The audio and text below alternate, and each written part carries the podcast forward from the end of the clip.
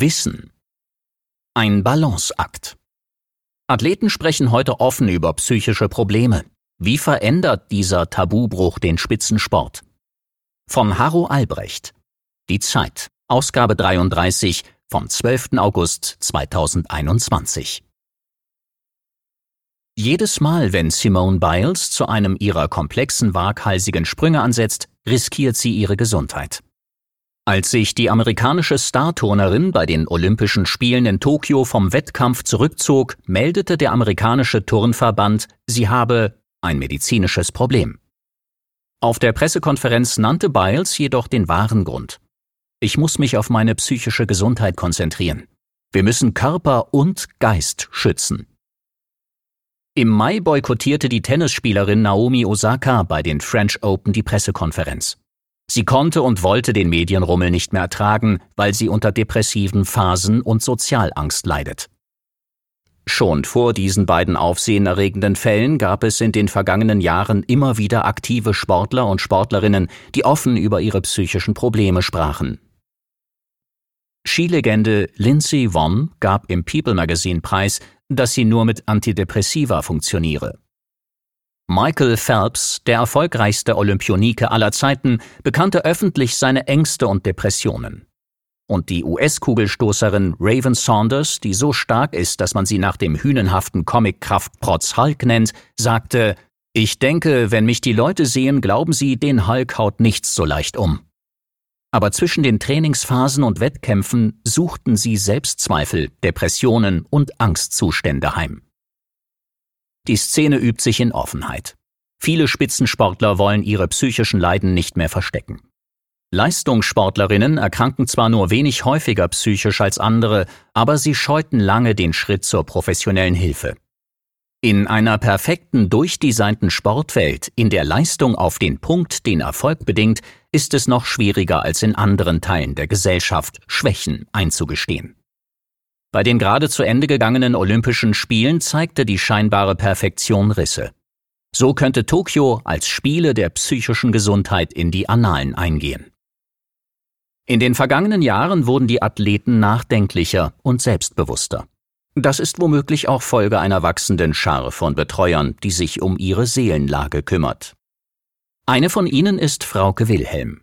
Die Sportpsychologin hat im vergangenen Jahr den Fall am Olympiastützpunkt Chemnitz mit aufgearbeitet, bei dem eine Trainerin psychische Gewalt gegen Kunstturnerinnen ausgeübt haben soll, was diese aber bestreitet.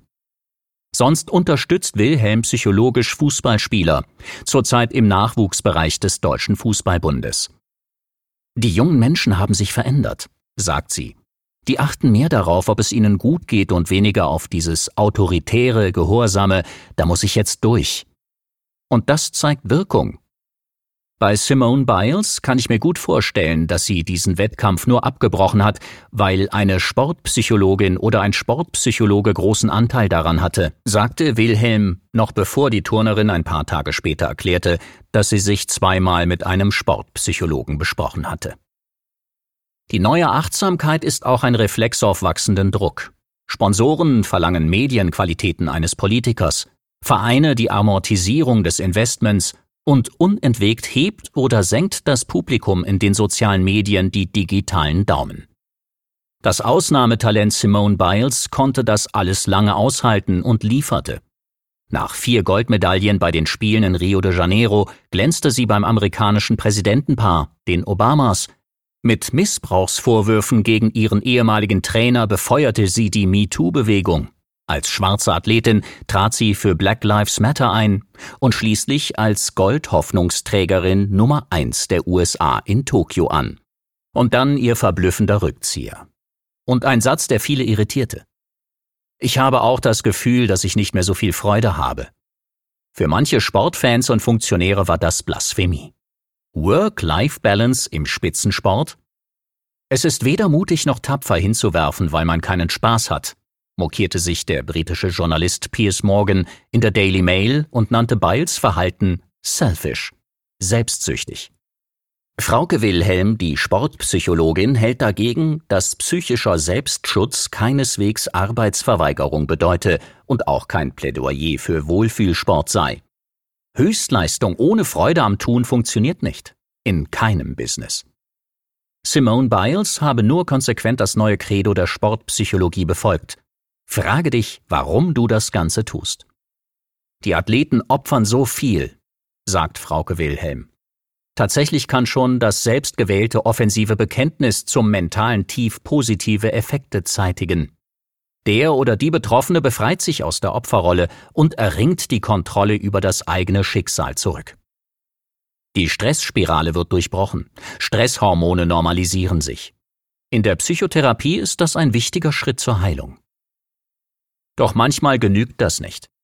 Wenn der Tag kommt, an dem ein Sportler oder eine Sportlerin sagt, ich mache das nur noch für das Geld, für die Erwartungen oder weil ich niemanden enttäuschen will, ist das der Moment, in dem der Sportpsychologe den Athleten fragen muss, ob das nicht der Anfang vom Ausstieg ist, sagt Wilhelm. Damit es gar nicht erst dazu kommt, rät sie zur Psychohygiene. Besonders die Jugendlichen würden bei Erfolgen den Zuspruch, ja die Verherrlichung genießen. Eine gefährliche Verlockung. Die meinen nicht dich, es ist nicht deine Persönlichkeit, die hier gerade gefeiert wird, warnt Wilhelm dann. Es ist deine Leistung als Athlet. Verwechsle das bitte nicht. Die jungen Sportler müssten lernen, Selbstwert von Leistung zu trennen.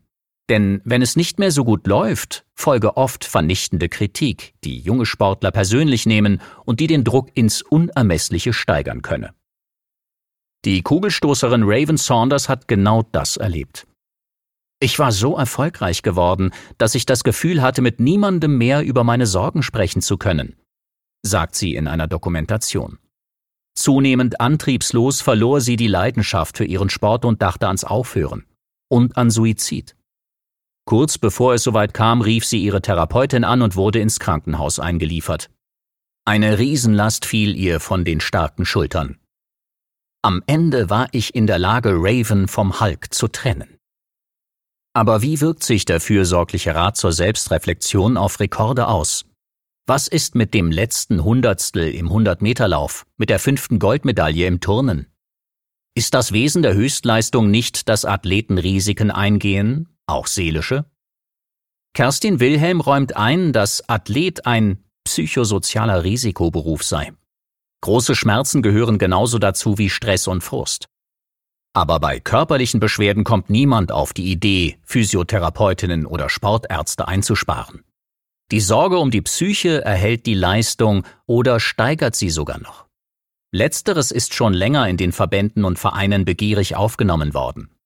Mental Coaching ist schwer in Mode. Mentale Stärke und eine dadurch mögliche Leistungsoptimierung sind häufig das Ziel von Trainern und Athleten. Das ist aber nur ein Teil unserer Arbeit, sagt Wilhelm. Der Begriff Mental Coach sei außerdem nicht geschützt. So trieben sich auf dem Markt manche Coaches herum, die mehr im Stil eines Motivationstrainers arbeiten würden. Davon grenzt sich Wilhelm scharf ab. Wir sind ausgebildete Psychologen. Es sei ihnen vor allem die psychische Gesundheit der Athleten und die psychosoziale Beratung wichtig. Auf Wilhelms Website steht allerdings das Wort Mental Coaching gleich an zweiter Stelle. Sie sagt dazu, das mentale Training kann der Fuß in der Tür sein. Denn selbst skeptische Trainer oder Athleten sind für leistungssteigernde Maßnahmen recht leicht zu gewinnen. Erst im Laufe der Zusammenarbeit würde dann der Wert für die mentale Gesundheit verstanden und geschätzt. Wie sehr sind die verschiedenen Seiten dazu bereit, sich auf das Thema einzulassen? Wie gut funktionieren die gängigen Strukturen, um es zu normalisieren? Vielleicht stoßen die Psychologen in ihrer Doppelrolle als psychologischer Beistand und Leistungscoach an Grenzen. Mentale Stärke ist nicht gleich psychische Gesundheit, sagt Valentin Marxer. Vor fast 50 Jahren feierte der heute 69-Jährige in der Handball-Bundesliga Erfolge. Damals begann er auch sein Medizinstudium. Noch immer arbeitet er als Sportpsychiater. Marxer hat in den vergangenen Jahren genau verfolgt, wie die Psyche der Leistungssportler thematisiert wurde. Ein zentraler Moment war der Suizid des Fußballtorwarts Robert Enke 2009. Bis dahin, sagt Marxer, habe in Deutschland gegolten, im Leistungssport gibt es gar keine psychischen Störungen.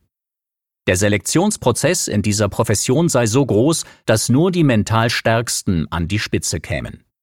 Stellten sich wieder erwarten bei jemandem doch psychische Störungen ein, dann galt das als Vorbote des Karriereendes. Mittlerweile wissen wir das besser, sagt Marxer. Die Erkenntnis setzt sich durch, dass auch Leistungssportler psychisch erkranken können, manchmal an sehr speziellen Leiden, etwa der Magersucht, Anorexia athletica, im Skispringen, Hochsprung oder Klettern. Der Athletinnen-Trias, bei der unterernährte Sportlerinnen antriebslos sind, ihre Regelblutung ausbleibt und Hormonmangel ihre Knochen brüchig werden lässt. Oder an der Boxerenzephalopathie, bei der zahlreiche Mikrotraumen im Gehirn zu Antriebsstörungen und Depressionen führen. Unter Trampolinspringern und Turnerinnen wie Simone Biles ist das Lost Skill Syndrom berüchtigt. Von einem auf den anderen Tag vergessen die Athleten komplexe Bewegungsabläufe. In Tokio wusste Simone Biles während eines Sprunges kurz nicht, wo sie war, eine potenziell tödliche Orientierungslosigkeit. War der Aussetzer Folge des extremen Druckes? Ich habe den Eindruck, es gibt auch ein mentales Übertrainingssyndrom, sagt der Sportpsychiater Marxer. Normalerweise gilt Sport als ideale Therapie gegen Depressionen. Geht es Sportlern nicht gut, therapieren sie sich gleichsam selbst mit immer höheren Dosen dieser Medizin. Dann beginnt ein Teufelskreis, sagt Marxer. Sie geraten so in ein körperliches Übertraining, das wiederum die Depressionen fördert. Psychische Erkrankungen können Spätfolgen ständiger mentaler und physischer Grenzüberschreitungen sein. Sportpsychiater und Sportpsychologen fordern deshalb Auszeiten zwischen den Wettbewerben. Valentin Marxer wünscht sich für Jugendliche mindestens ein sportpsychiatrisches Gespräch jährlich, ähnlich den sportmedizinischen Check-ups. Nicht, weil die Sportler unter notorischem Krankheitsverdacht stünden, sondern damit die Athleten überhaupt das Bewusstsein entwickeln, dass auch die psychische Gesundheit wichtig ist. Extremleistungen unter Doping sind verpönt, weil die Substanzen den Körper massiv schädigen. Warum nicht auch Extremleistungen unter psychisch ungesunden Bedingungen ächten? Das könnte die Karriere vieler Athleten verlängern. Wie befreiend das offene Bekenntnis zum psychischen Problem sein kann, zeigen gleich eine ganze Reihe von Leistungssportlern.